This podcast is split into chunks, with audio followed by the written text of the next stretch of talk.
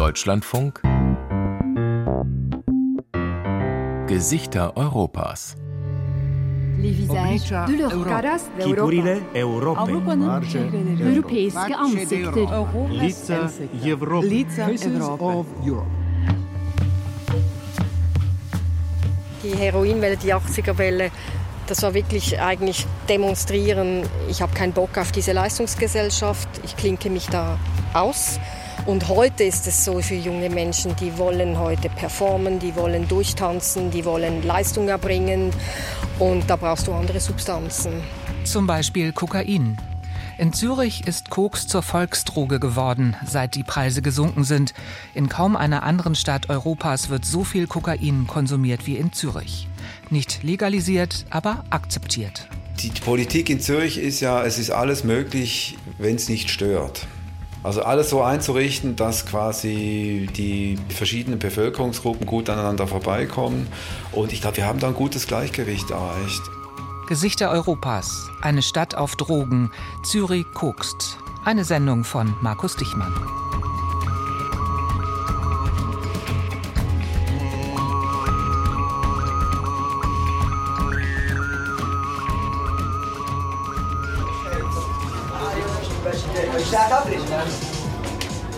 Koks. Koks ist ja ein bisschen das schwarze Schaf unter den Drogen. Das ist eigentlich völliger Quatsch. Felix hat sein Kokain in einem kleinen Frischhaltebeutelchen mitgebracht. Mit Zipverschluss. Heute Nacht wird Party gemacht. Ist gefährlich, gesundheitsschädigend, ähm, sollte man eigentlich gar nicht konsumieren. Aber ist halt so zwischendurch einfach ganz nett, um so ein bisschen so einen Energieschub zu kriegen und halt so ein bisschen eben gewisse Dinge zur Seite legen zu können. Jenny hat auch was dabei. Auch im Frischhaltetütchen. Aus Spaß an der Freude. Denn sie hat das gleiche vor wie Felix heute Abend. Party machen. Äh, Ich mag das High von Koks. Also es ist nicht so, dass es mich extrem aufgedreht macht oder gestresst, sondern ich mag den Flash. Beide sind dafür an diesem Samstagabend im Kautz Club gelandet. Ziemlich zentral gelegen in Zürich, ziemlich beliebt in der Zürcher Techno-Szene. Eher klein, gemütlich und schummrig ist der Club, mit vielen orange-roten Laternen, einer kleinen Tanzfläche und einer kleinen, aber angesagten Bar. Felix und Jenny haben sich passend angezogen, nämlich gut, aber auch nicht übertrieben. Schicke Jeans, passendes T-Shirt. Jenny wird zu Ende 20 sein, Felix eher in den 40ern. Genau wissen tun wir es aber nicht und auch die Namen sind erdacht. Denn beide wollen anonym bleiben.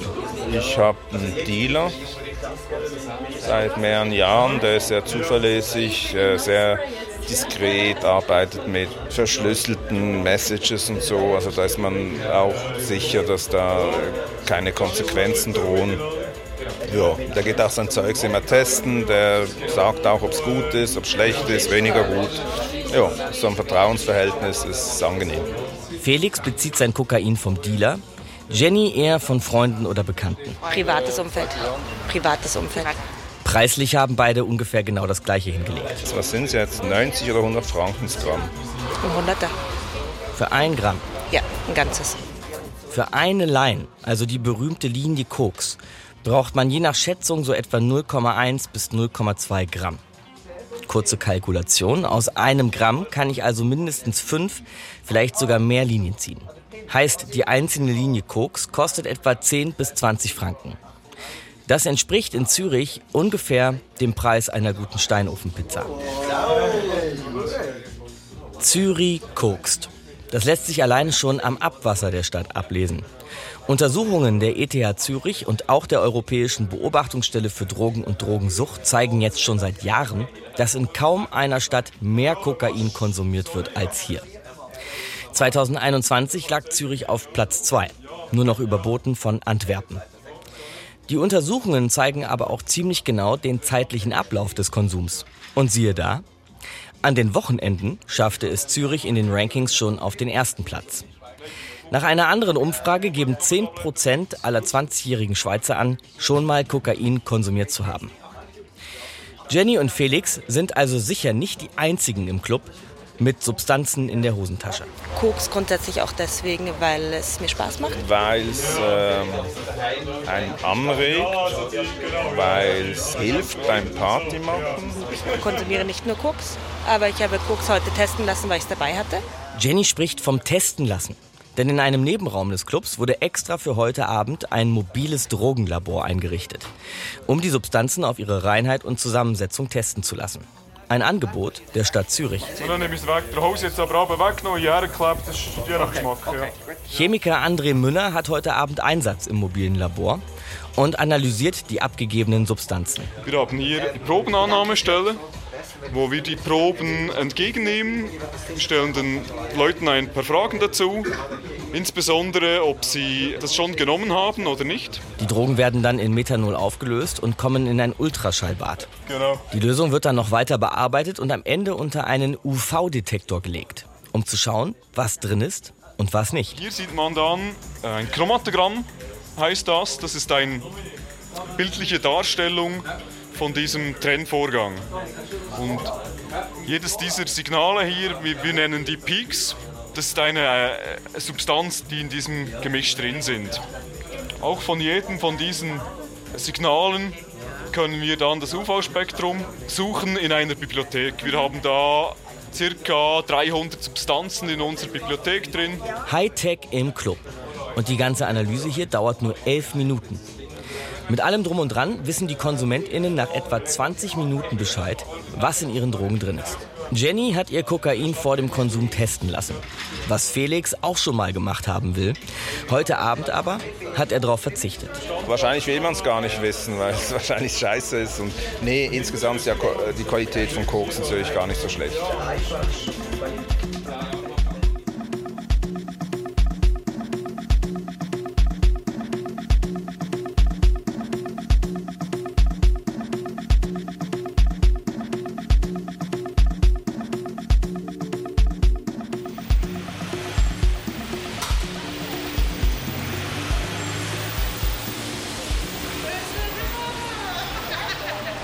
Ungefähr zehn Minuten zu Fuß sind es vom Couchclub bis zur Langstraße. Das ist so die Partymeile äh, der Stadt. Rund zwei Kilometer lang ist die. Lang, aber ziemlich gedrungen. Eine enge Schlucht aus Bars, Kinos, Clubs und Geschäften. Wir gehen jetzt in den Werners Head Shop. Werners Head Shop. Eine Institution der Langstraße seit fast 40 Jahren. Gehen wir rein, genau.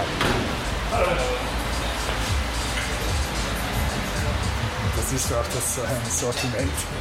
Reicht von Spiegeln, um das Ganze zu portionieren, bis hin zum Staubsauger. Das ist äh, der Klassiker. Laut eigener Website ist der Laden spezialisiert in Trendartikel und Lifestyle. Das heißt in Zürich kleine Spiegeletuis mit schmalen Einlassungen für den perfekt portionierten Streifen Kokain oder kleine Schlüsselanhänger in Staubsaugerform.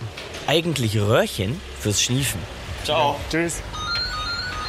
Das ist halt so das äh, Highlight unter, unter Freunden jeweils, die, die dann sagen, ja, ich habe hier einen, einen Staubsauger. Wir sind unterwegs mit Fabian Baumgartner.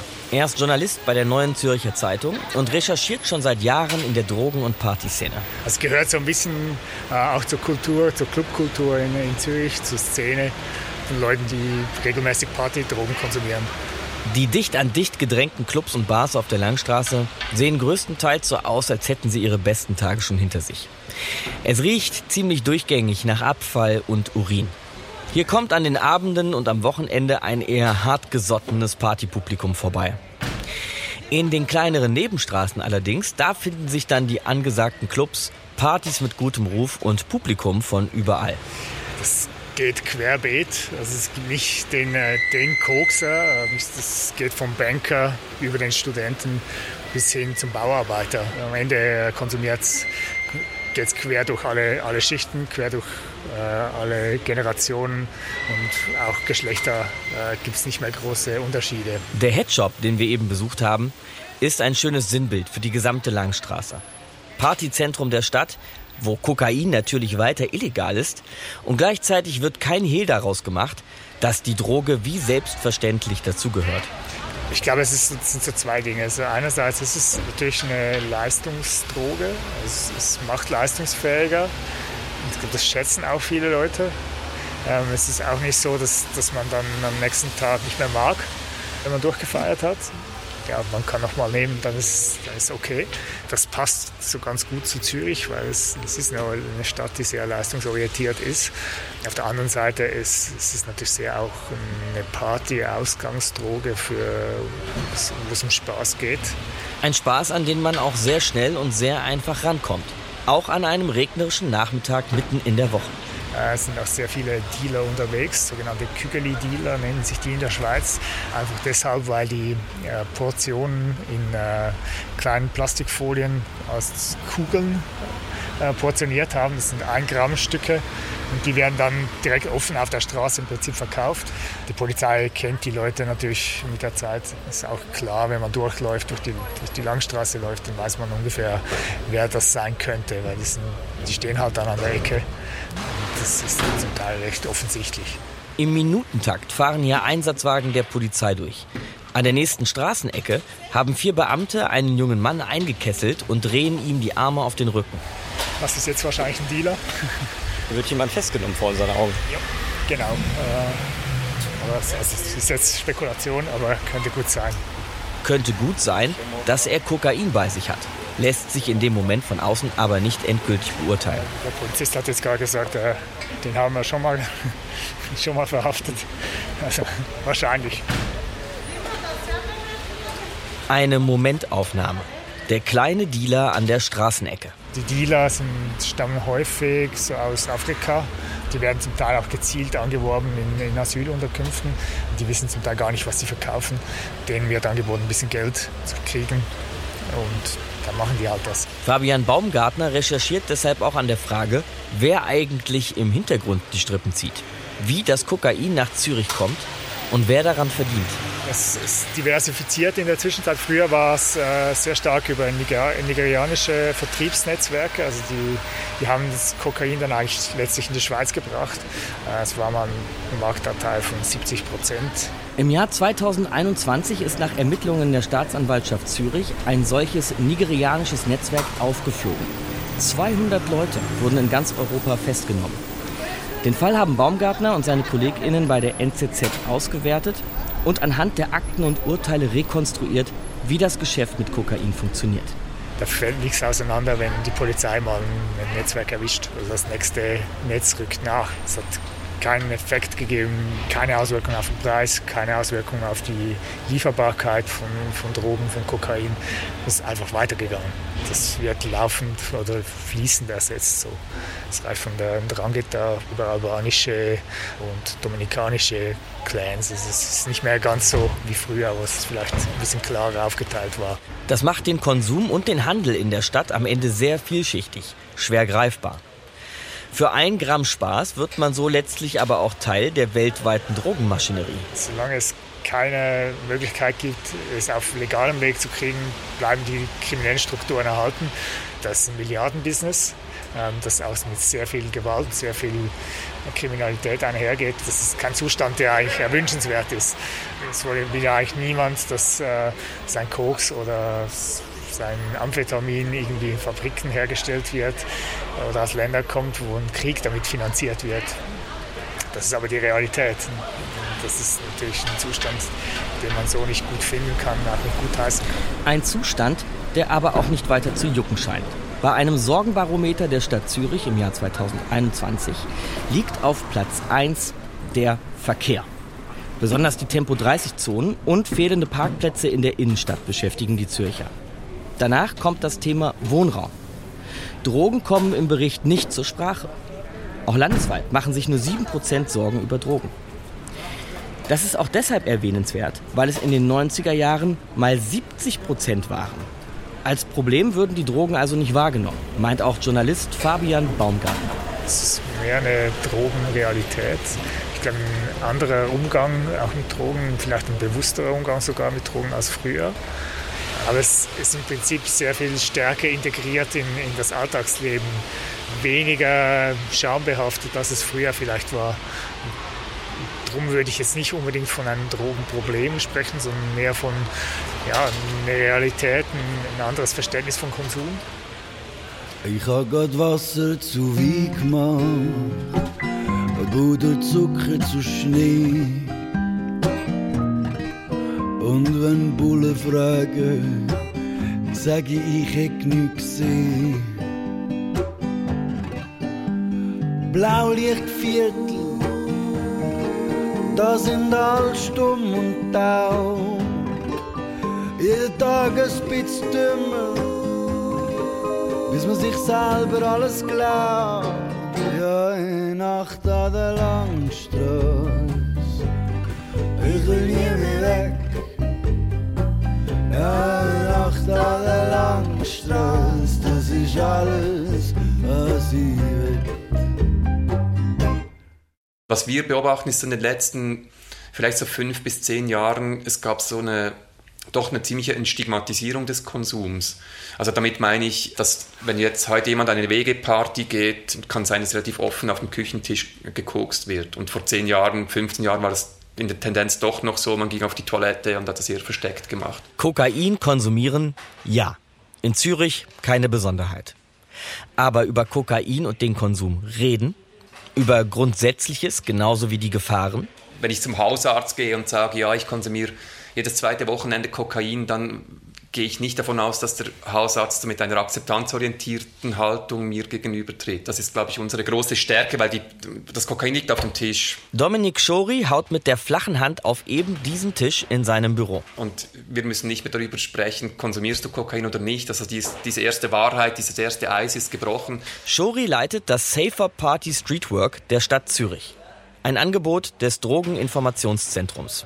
Was wir sicher nicht machen, ist mit dem moralischen Zeigefinger aufzutreten, weil die Menschen, die sind sich gewohnt, dass ihnen jemand sagt, Kokainkonsum ist schlecht und gefährlich und riskant und so weiter.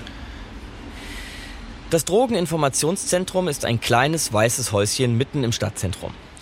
Das mobile Drug-Checking, also die Möglichkeit, die eigenen Drogen im Club testen zu lassen, das organisieren Dominik Schori und seine Kollegen. Und den Service gibt es auch hier in diesem kleinen Häuschen an der Limmat. Das ist sehr wichtig, dass es zentral gelegen ist.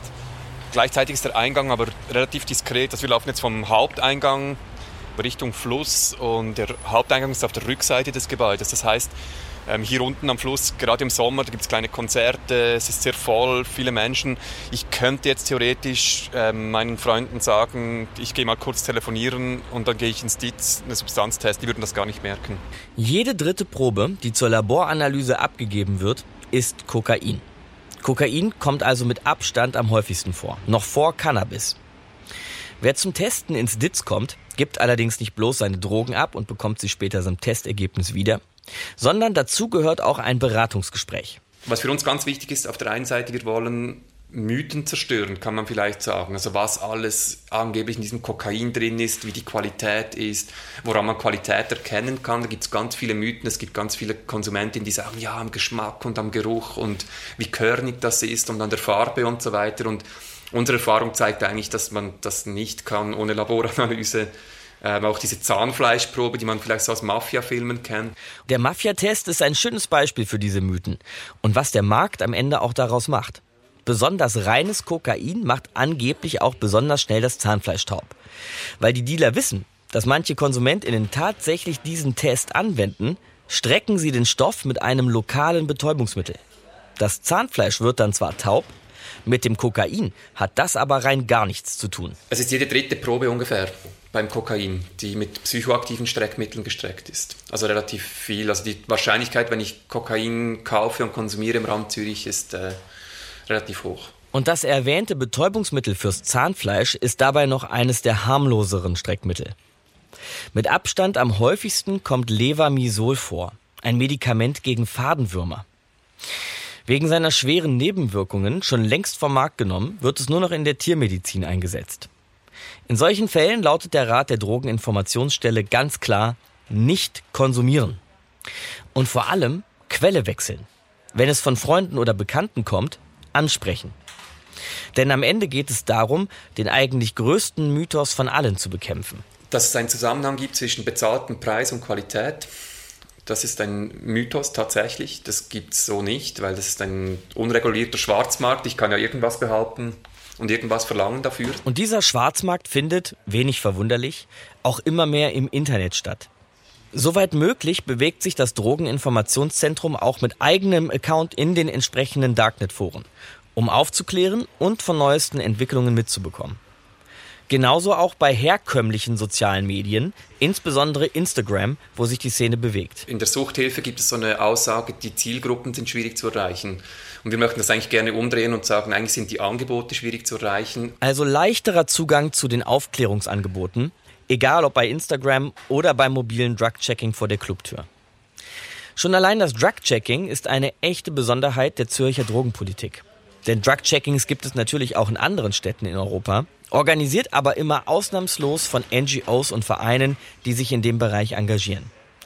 Dass wir es hier mit einem offiziellen städtischen Angebot zu tun haben, mit politischer Rückendeckung der regierenden Parteien, damit ist Zürich eine absolute europaweite Ausnahme. Genau, wir gehören suchtpolitisch zur Säule der Schadensminderung. Das heißt, wir richten uns an Menschen, die bereits Substanzen konsumieren, die illegale Substanzen konsumieren, das ist unser Fokus. Schadensminderung ist dabei ein sehr, sehr schweizerischer Ausdruck. Üblicherweise wird weltweit eine Drogenpolitik der drei Säulen gefahren. Prävention, Repression und Therapie.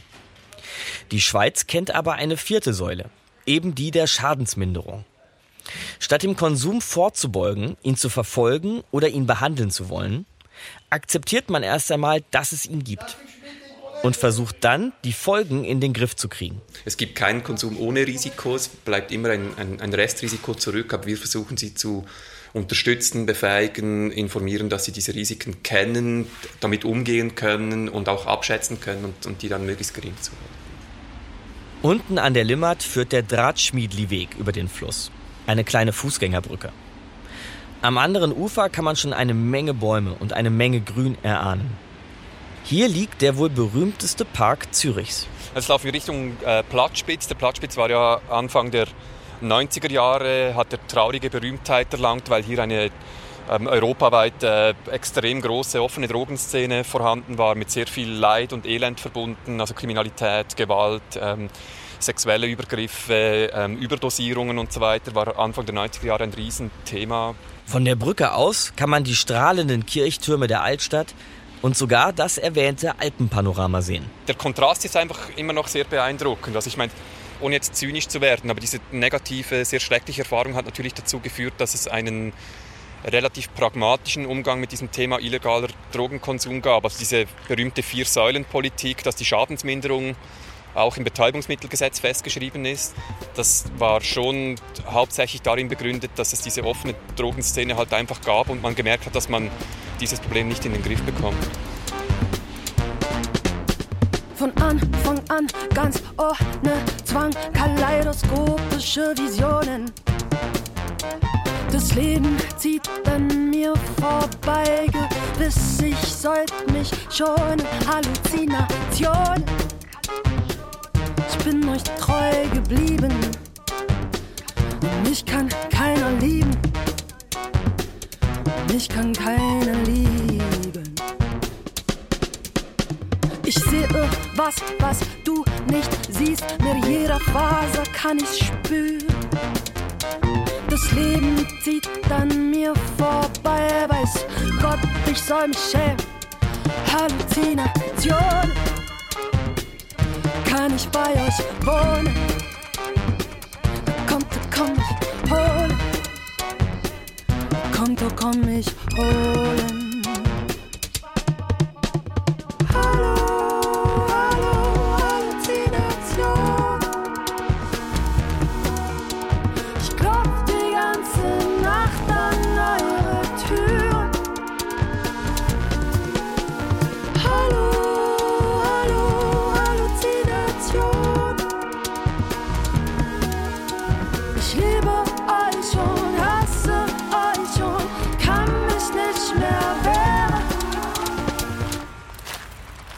Soll ich sagen, es war mir unheimlich. Ich bin da nicht durch den Park gegangen. Damals, wie ich mit 20 nach Zürich kam, aber man hat das natürlich voll mitgekriegt. So erinnert sich Christa Berger an den Platzspitz und die 90er Jahre. Oder wenn man nachher beim Letten mit dem Bus über die Brücke war, da, da hat, die Leute haben immer geguckt, das war wie im Zoo. Der Letten, so heißt das Gelände gegenüber vom Platzspitz, auf der anderen Seite der Limmat, die hier direkt entlang des Parks fließt. Also wirklich, man hat alle Blicke waren dann runter auf diesen Letten, wenn der, wenn der Bus in der Kolonne stand. Das ist, also das, das, solche Sachen sind mir noch voll bewusst. Und einfach die Stimmung in der Stadt. Es war wirklich eine sehr depro, schwere Stimmung. Es war kein Vergleich zu Zürich heute. Wirklich, es war ganz andere Stimmung. Vor 30 Jahren hätte Christa Berger keinen Fuß in den Platzspitz gesetzt. Heute aber kommt sie regelmäßig hier vorbei. Nicht nur, weil es hier in diesem Fleckchen Grün mitten in der City gut auszuhalten ist, sondern vor allem, um Schulklassen und andere interessierte Gruppen durch den Platzspitz und seine Geschichte zu führen. Christa Berger arbeitet nämlich für die Suchtpräventionsstelle der Stadt Zürich und bietet historische Rundgänge zur Drogenvergangenheit der Stadt an. Da ist es eine Freizeitzone. Da wird Beachvolleyball gespielt, da wird gebadet, da wird gechillt, da wird alles. Also das ist, ja, das kann man sich gar nicht mehr vorstellen, wie, wie der Kontrast zu früher. Ja. Denn spätestens ab 1985 herrschen hier diese kaum vorstellbaren Zustände. In diesem kleinen Park am nördlichsten Zipfel der Zürcher Altstadt kommen täglich 2.000 bis 3.000 Menschen, um Drogen zu handeln, zu kaufen und zu konsumieren. Vornehmlich Heroin. Viele leben hier auch, sind obdachlos, ihr Hab und Gut überall verteilt, zwischen Möbeln, Müll, Hunden, Straßenküchen und Spritzen. Überall Spritzen. Anfang der 90er werden hier nämlich tagtäglich 9000 Stück zum Heroinkonsum ausgegeben. Es waren ganz elende äh, Zustände, auch gesundheitlich gesehen.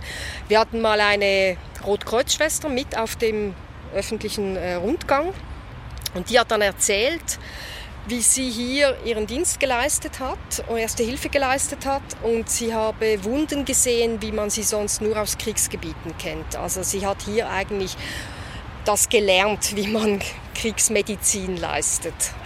So, das, das fand ich schon, das drückt es schon sehr aus, oder was hier für Zustände geherrscht haben.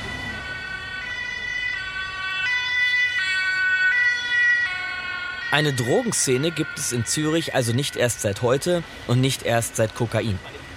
Das ging schon los in den 60er Jahren, damals vor allem geprägt durch Cannabis. Dann ab Mitte der 70er Jahre kam das Heroin dazu.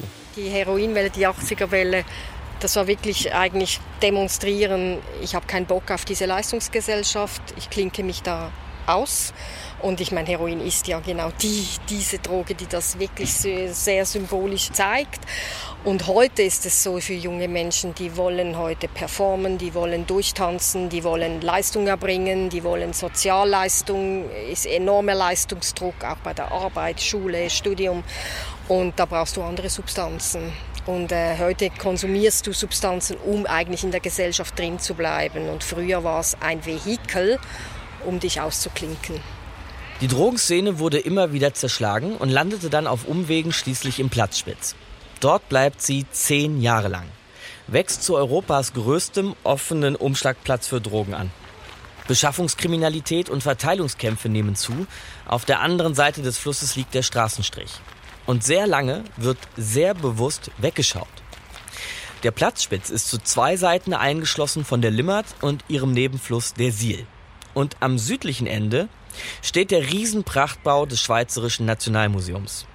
Aus den Augen, aus dem Sinn. Und mit nur drei Zugängen war der Platzspitz für die Polizei vermeintlich bestens kontrollierbar. Es war einfach die Illusion, man kann so eine Szene kontrollieren. Das, ich glaube, das ist eine der wirklich, der, der, der, was man die Lehren daraus gezogen hat, man kann es nicht. Es lässt sich nicht kontrollieren.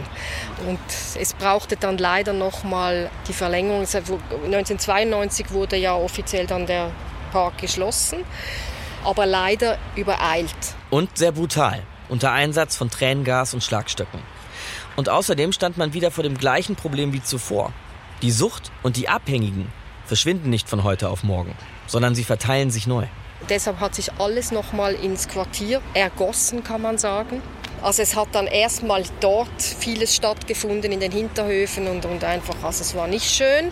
Und dann hat sich das Ganze dann eben an den Letten, dieses stillgelegte Bahnhofsgelände, hat sich das da nochmal verlagert und ist nochmal drei Jahre in die Verlängerung gegangen. Und alles hat sich, also vor allem die Gewalt hat sich extrem nochmal eskaliert. Das war auch für die Polizei, also eine harte Arbeit. Denn im Letten kommt es zu regelrechten Schlachten zwischen rivalisierenden Dealer-Gangs. Und die Verelendung nimmt groteske Formen an. Bilder aus dieser Zeit zeigen Menschen dicht an dicht, kauernd zwischen den Bahngleisen, zwischen Bergen von Müll und Unrat, mit der Spritze im Anschlag, Nadel im Arm. Die Hilfsangebote, die sich dann hier lang etabliert haben, die waren am Anfang quasi illegal. Also Spritzenabgabe galt als Beihilfe zum Drogenkonsum. Und Ärztinnen und Ärzte, die, die hatten die Gefahr, dass man ihnen die Lizenz wegnimmt. Und wir hatten auch dann lange noch die absurde Situation, dass dann Leute, vom, eben so Sanitäterinnen und Sanitäter, durch den Platz gingen, die Spritzen abgegeben haben und nachher kam die Polizei und hat sie wieder eingesammelt. Aber 1995 ist man dann soweit. Es wird der politische Entschluss gefasst, den Letten zu schließen. Das Areal wird mit Stacheldraht abgeschnitten. 300 Polizisten sind im Einsatz. Kamerateams aus der ganzen Welt berichten. Vor allem aber werden dieses Mal Maßnahmen ergriffen, um die Süchtigen aufzufangen. Um, wie es die Schweizer Drogenpolitik nennt, Schadensminderung zu betreiben. Und da ist man dann den Schritt gegangen und hat dann wirklich die, die Sachen etabliert, die es braucht. Und, und das war wirklich die, die innovative Säule, war die Schadensminderung. Weil damit hat man zum Ausdruck gebracht, wir akzeptieren, dass ein Teil der Süchtigen sich nicht therapieren lassen will oder kann oder dauernd wieder rückfällig wird. Ähm, dass wir also einen Teil Leute haben, die einfach süchtig bleiben, also quasi als eine chronische Krankheit und dass man die dann auch entsprechend eben behandelt. Wenn du mich wirklich liebst, schenk mir nicht dein Herz, schenk mir deine Leber, ich will nicht mal deine Liebe, ich will lieber deine Niere, wenn du mich wirklich liebst. Schneemann braucht zum Leben eben etwas Schneemann. Hast du eine Idee, Mann, wo man heute noch was kriegt? Nie wieder Kokain. Nie wieder Kokain. Ich hab so viel zu erzählen und gar nichts zu sagen. Sage nur noch, was ich denke, doch ich denke nicht mehr viel. Nie wieder Kokain.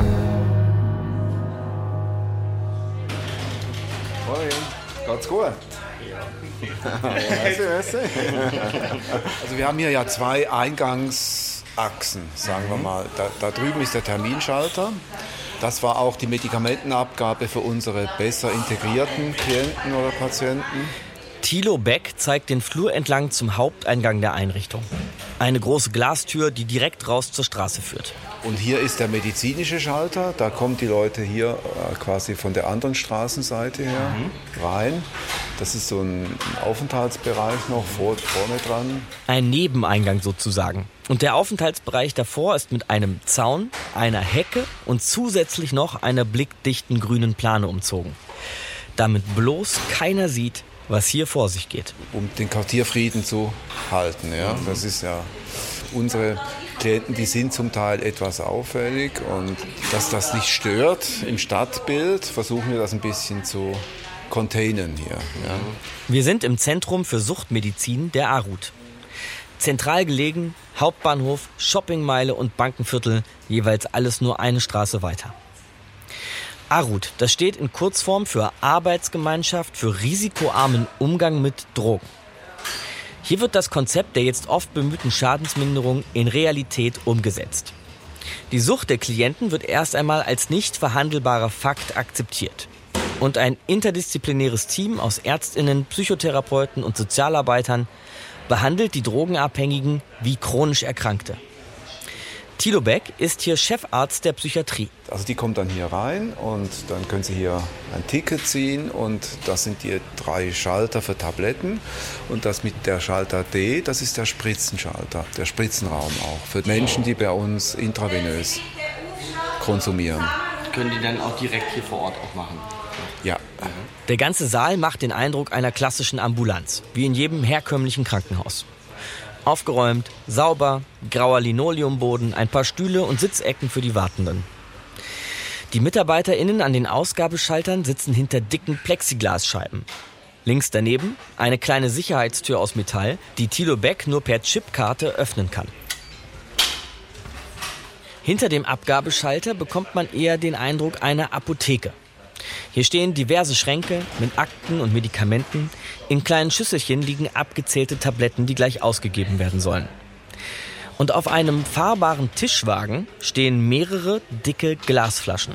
Das hier ist jetzt das Flüssigheroin.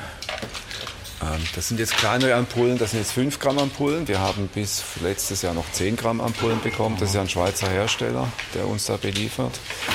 Und das wird hier aufgezogen dann für die Spritzen. Ah, und da durch das kleine Fensterchen geht die Spritze dann ja, raus? genau. Die Patienten des Suchtzentrums bekommen nämlich soweit möglich keine Ersatzmittel, sondern sie bekommen die Substanz, nach der sie tatsächlich süchtig sind. Also auch Heroin. Da haben wir sechs Spritzenplätze. Aber eben die sind gar nicht mehr so frequentiert, weil eben gar nicht mehr so viele Patienten mhm. bei uns spritzen. Der Großteil der Patienten ist auf orale Medikation umgestiegen, bekommt das Heroin also in Tablettenform. Als wir 1992 angefangen haben hier, da waren 100 Prozent der opiatabhängigen Menschen damals haben gespritzt. 1992, das Jahr, in dem die ARUT ihre Arbeit aufnimmt, ist eben auch das Jahr der Platzspitzschließung. Die ARUT ist einer dieser Vereine und Thilo Beck ist einer dieser Ärzte, die damals auf eigene Faust anfingen, die Abhängigen zu behandeln. Und zwar, genau wie heute, mit Heroin. Das war 1992 natürlich illegal. Also wir haben das sehr äh, niederschwellig abgegeben, ohne Auflagen.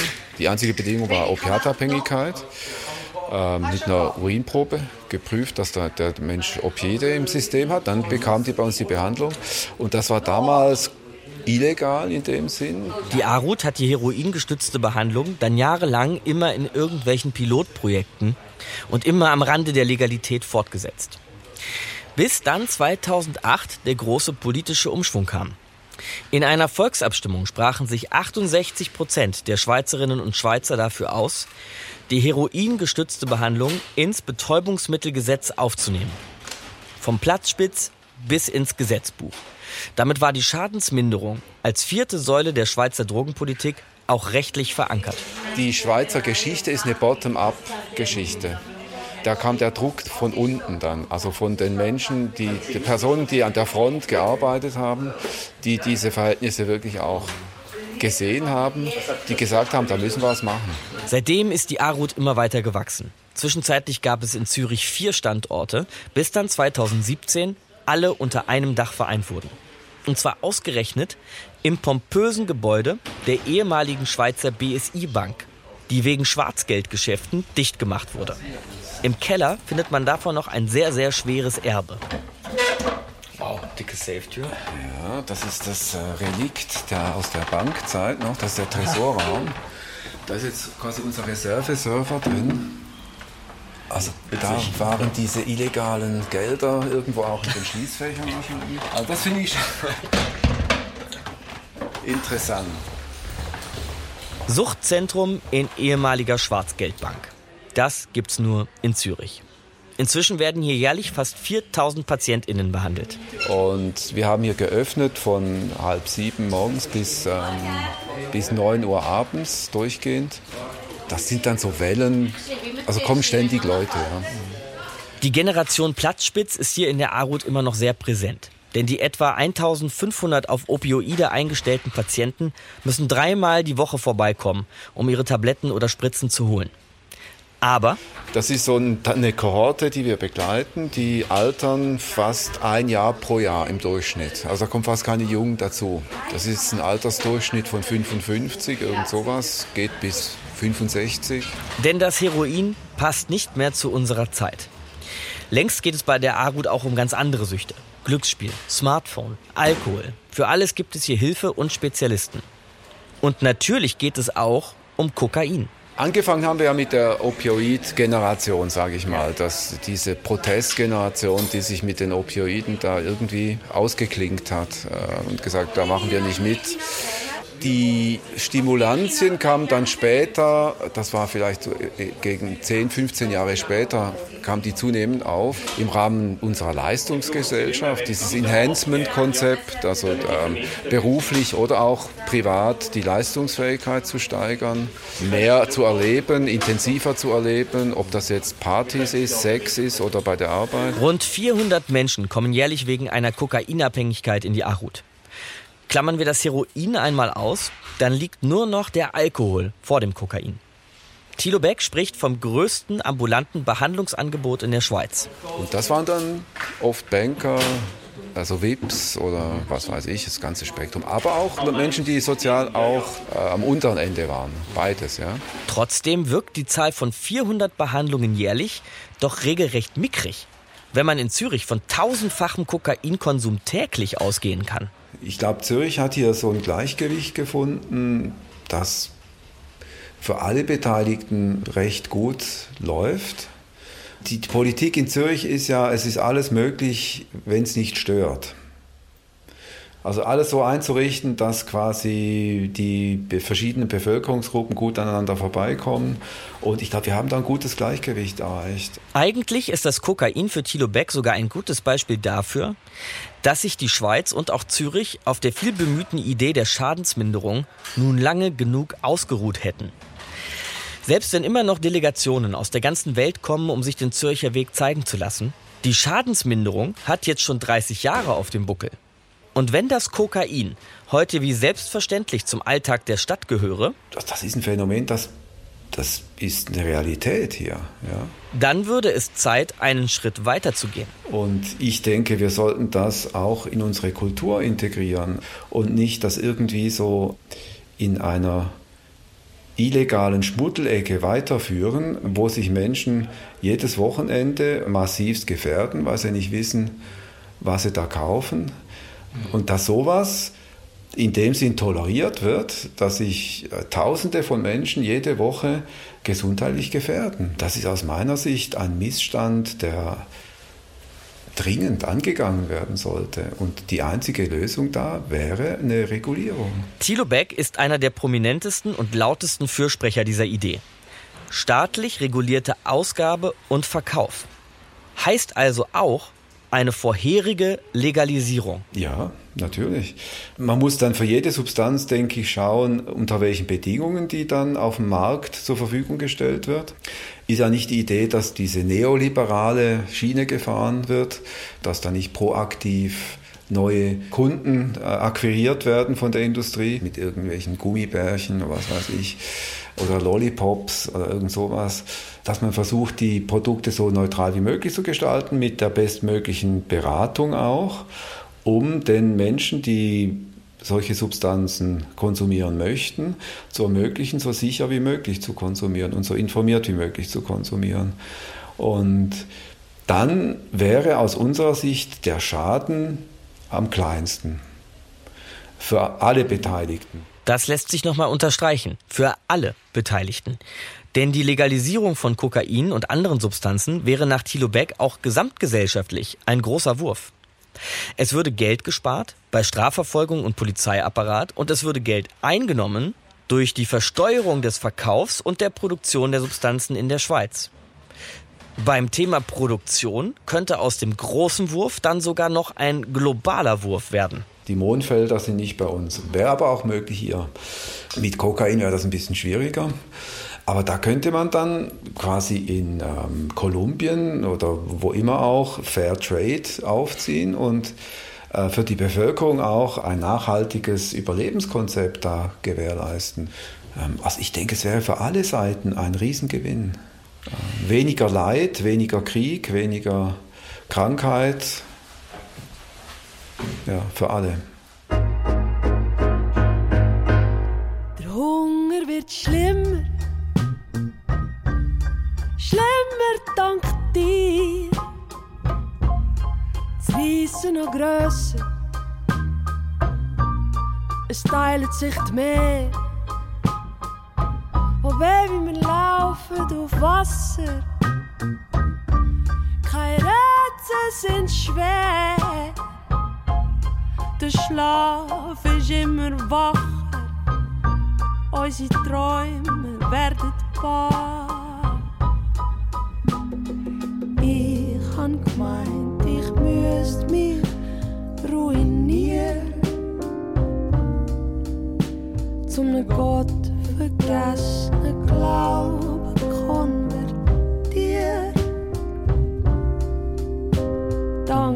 klebt mir noch am Knick, dass es sie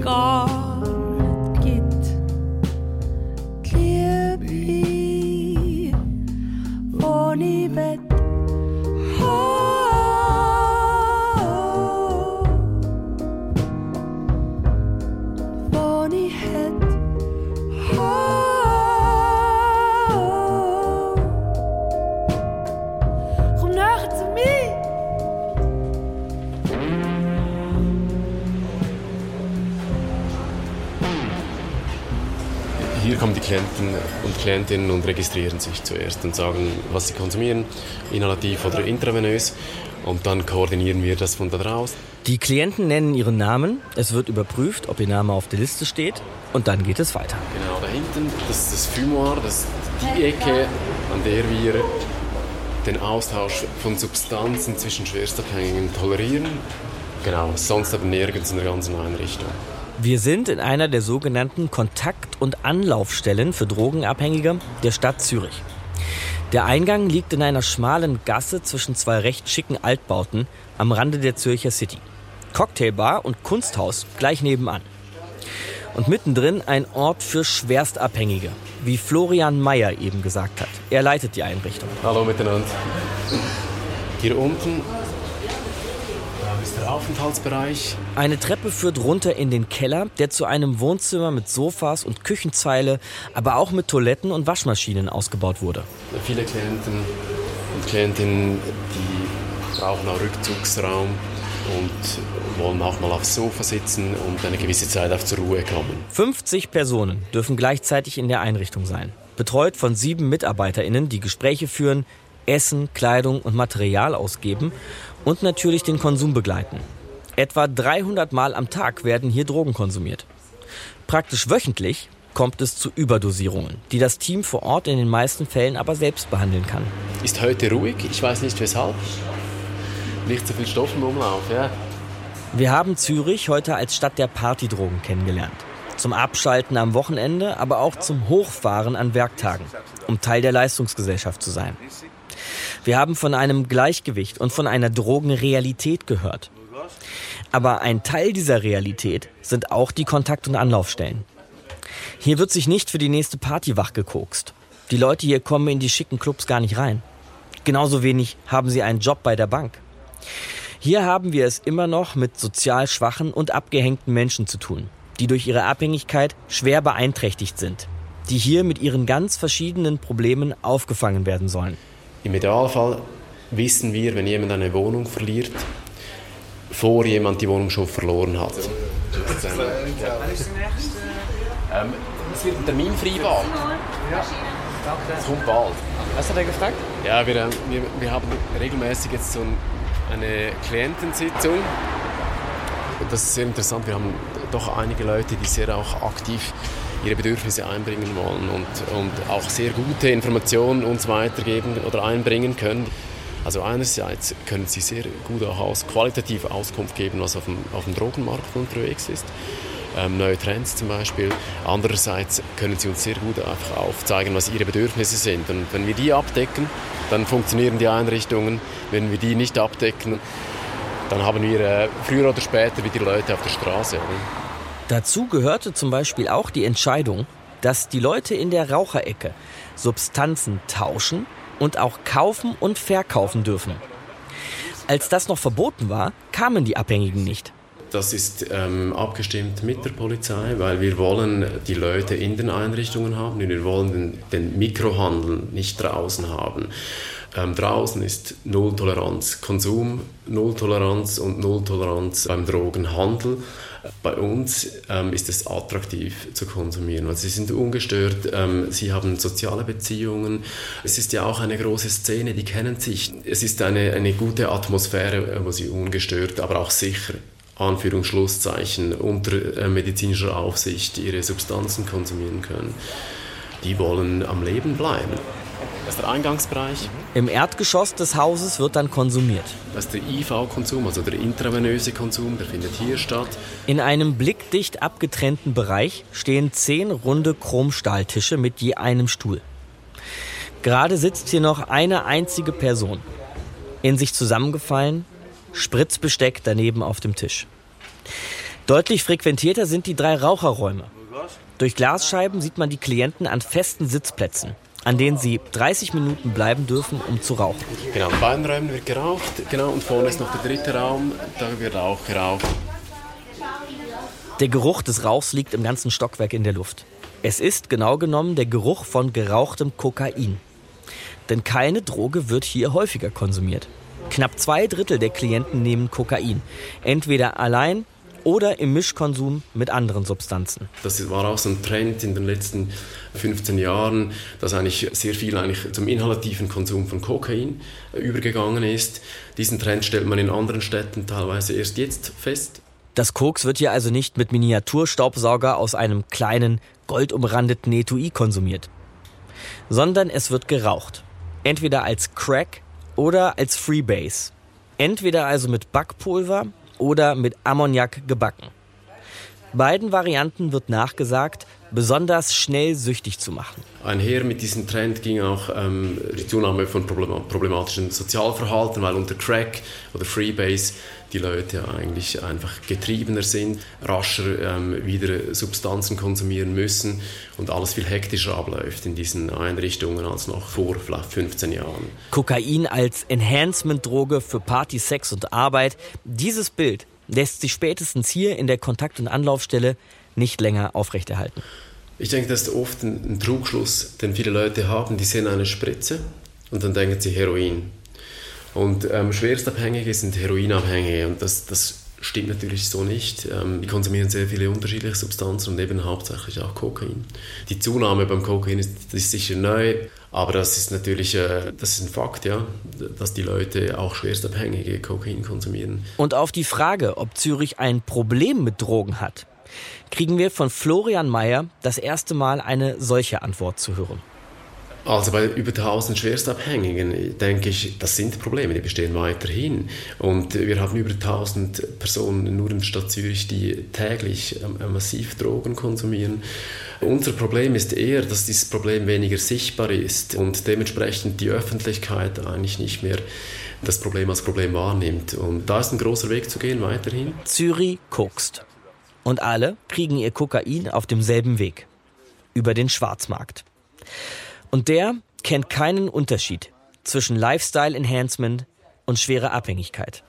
Also interessant ist für mich einfach zu beobachten, wie in verschiedenen Ländern weltweit eigentlich die Diskussionen, aber die Argumente immer die gleichen sind und auch die Argumentationslinien und auch die Konfliktlinien eigentlich immer ein bisschen dieselben sind. Und wenn man da das schaffen würde, vermehrt einfach den Gesundheitsfokus äh, einzunehmen und die juristische Perspektive bei den Schwerstabhängigen mal auf die Seite legt und dann schaut, was sind pragmatische Wege, sind sowohl für die Allgemeinheit, also für die Öffentlichkeit, vor allem auch für die Klientel. Ich denke, das, das ist mehr ein Wunsch, wenn das irgendwie, wenn man da ein bisschen, ja, wenn man irgendwie auch von der Geschichte lernen könnte. Ja. Das Wort pragmatisch höre ich in Zürich sehr oft, muss ich sagen, im Zusammenhang mit der Thematik. Es braucht pragmatische Lösungen.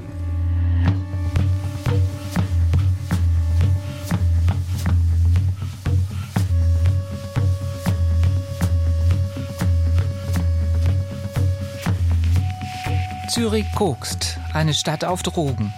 Das waren Gesichter Europas von Markus Dichmann. Ton und Technik Thomas Widdig, Redaktion Simonetta Dibbern.